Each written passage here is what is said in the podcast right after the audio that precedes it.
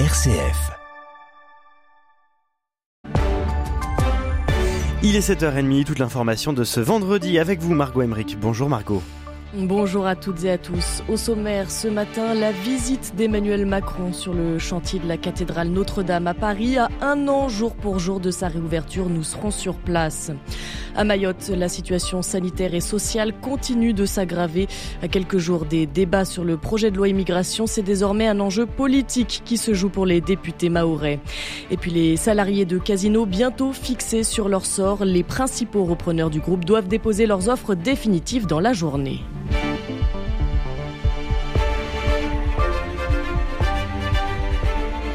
On en parle longuement dans cette matinale. Emmanuel Macron se rend sur le chantier de Notre-Dame de Paris ce matin.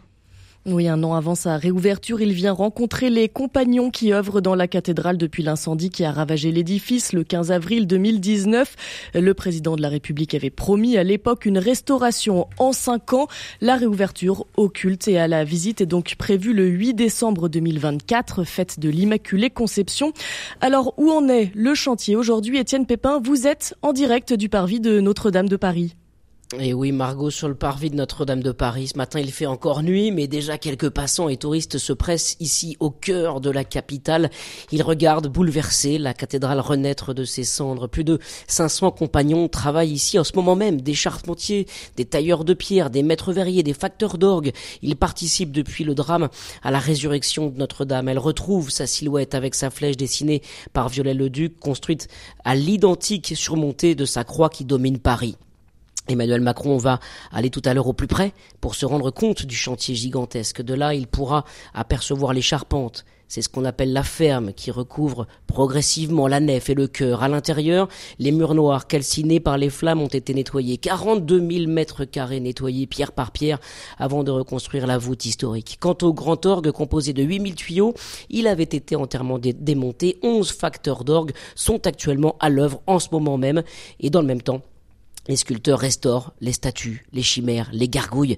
C'est ça, euh, Notre-Dame de Paris, c'est la métamorphose. Cette cathédrale en feu est devenue une cathédrale de bois avec les étais, puis une cathédrale de métal avec les échafaudages, et maintenant elle redevient une cathédrale de pierre. Merci beaucoup Étienne Pépin. On l'entendait, c'est donc une rénovation historique à tel point que certains architectes estiment même aujourd'hui que paradoxalement l'incendie a été providentiel pour la cathédrale de Paris. Écoutez Mathieu Lourd, historien de l'architecture, spécialiste des cathédrales et du patrimoine religieux. C'est un incendie qui est évidemment un drame, mais il a permis une connaissance de Notre-Dame vraiment renouvelée, parce que Notre-Dame, c'était une des cathédrales qu'on connaissait le moins, parce qu'elle était tout le temps ouverte, etc. Et là, on la connaît finalement des pieds à la tête. Et puis, on va avoir une restauration complète qui, euh, malheureusement, n'aurait pas été permise sans euh, un désastre qui a frappé l'édifice. D'une part, il y a l'accompagnement scientifique du chantier qui a été euh, opéré en partenariat avec le CNRS et qui a permis par plusieurs groupes de travail sur la pierre, sur le verre, mais aussi sur l'acoustique et sur les émotions, de redécouvrir ce qu'était l'essence matérielle et immatérielle de cette cathédrale. Et ensuite, on a euh, les retours d'expérience des artisans d'excellence qui ont travaillé les matériaux et ont fait progresser aussi notre connaissance sur la manière dont ils sont mis en œuvre. Et si la réouverture du site est prévue pour le 8 décembre 2024, le chantier ne sera pas totalement achevé avant 2030. La première ministre Elisabeth Borne est quant à elle en déplacement à Mayotte aujourd'hui. Oui, la première ministre qui doit atterrir dans la journée dans le département français, car à la pénurie d'eau subie par les Mahorais depuis plusieurs mois s'ajoute désormais une menace sanitaire. L'or potable de Mayotte pourrait être pollué par des métaux lourds. Les autorités ont d'abord annoncé l'interdiction de la consommation d'eau potable avant finalement de se raviser hier. À quelques jours de l'arrivée de la loi immigration dans l'hémicycle, c'est donc tout autant sur le volet sanitaire que sécuritaire que la locataire de Matignon est attendue. Écoutez Mansour Kamardine, député LR de l'opposition. J'attends de Madame la Première ministre deux choses. La première, c'est qu'il euh, redresse la politique qu'elle conduit à Mayotte. Aujourd'hui, le gouvernement est totalement tourné vers des politiques attractives à l'immigration. Tout ce qui est fait à Mayotte, c'est pour mieux accueillir les immigrés. Et plus on accueille, plus ils viennent. Et plus ils viennent, plus on accueille. Donc il faut rompre avec cette spirale mortifère ça, c'est la première chose. La deuxième chose, c'est qu'il considère effectivement que Mayotte est le 101e département français et que nous sommes pleinement français, et que nous sommes un territoire français et que nous méritons d'être traités avec la même attention et la même exigence que n'importe quel territoire de la République. La loi immigration est l'occasion d'apporter des réponses et d'espérer de mieux vivre chez eux. On a mis en place des politiques publiques mortifères qui incitent les Maorais à fuir leur territoire avec les violences que nous rencontrons à chaque coin des rues pour laisser la place aux immigrés. Et justement, quatre jours avant l'arrivée du projet de loi immigration dans l'hémicycle, Gérald Darmanin affirme vouloir tendre la main aux députés LR avant l'examen du texte. Israël et le Hamas entrent dans leur troisième mois de guerre. Hier, d'intenses combats ont encore fait rage à l'intérieur et autour des plus grandes villes de la bande de Gaza. L'armée israélienne a étendu ses opérations jusque dans le sud où sont réfugiés près de 2 millions de civils désormais pris au piège dans un territoire de plus en plus exigu. Le bilan dans le territoire assiégé s'est alourdi pour atteindre 17 000 morts. Et puis l'Ukraine appelle à réduire la consommation électrique après une frappe sur une centrale thermique près du front. C'est le premier appel de ce genre à l'approche des vagues de grand froid. Il intervient au moment où l'aide des Occidentaux à Kiev, qui lui avait notamment permis de tenir face aux bombardements russes l'année dernière, est menacée par des dissensions politiques. Il est 7h36. Ce matin, les 50 000 salariés français de Casino sont toujours dans l'incertitude. Oui, alors que le distributeur en difficulté financière s'est dit prêt à revendre de nombreux magasins à la concurrence, un mouvement de grève est en cours depuis mardi. Hier, les syndicats ont été reçus par des repreneurs potentiels, parmi lesquels Intermarché ou Lidl, qui doivent déposer leurs offres fermes aujourd'hui. À la sortie de la réunion avec la direction, l'intersyndicale a dit redouter une casse sociale sans précédent sur les sièges et la logistique.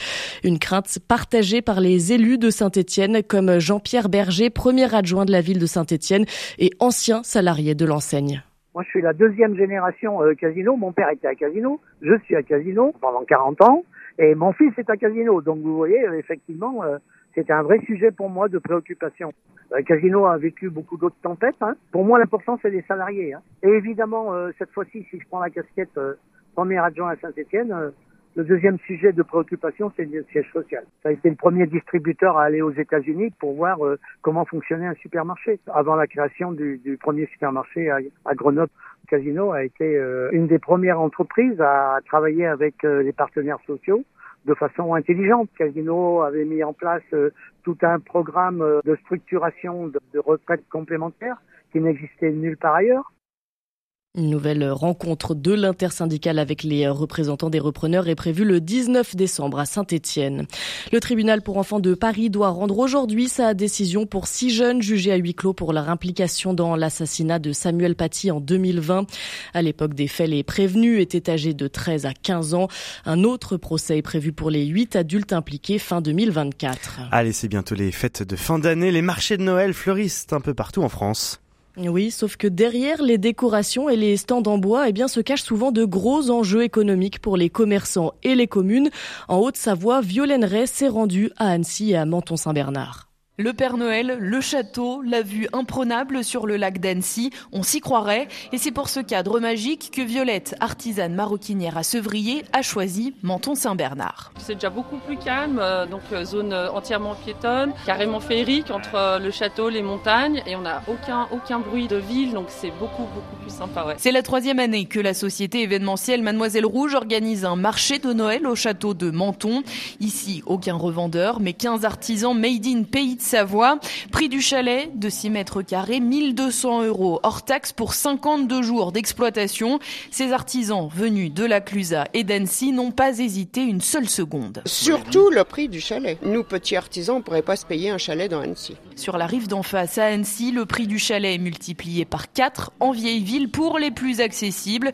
Difficile d'attirer dans ces conditions les artisans du coin qui ne représentent que la moitié de l'offre. Frédéric Lardet, adjointe au commerce, ne s'en cache pas. Aujourd'hui, la réussite du marché de Noël pour ces commerçants fait que bien souvent, ils ressignent le chalet pour l'année suivante. En 2024, un appel d'offres sera lancé par la ville d'Annecy pour trouver un nouveau délégataire pour le marché de Noël 2025. Merci Violaine Ray. Et puis on termine avec un mot de natation et le doublé signé par les Bleus en finale des championnats d'Europe en petit bassin. Charlotte Bonnet s'est emparée du titre sur le 100 mètres 4 nages et Florent Manodou a quant à lui remporté la médaille d'argent sur le 50 mètres nage libre. Merci beaucoup Margot Emmerich pour le journal de la rédaction. Tout de suite l'information continue dans votre rédaction locale.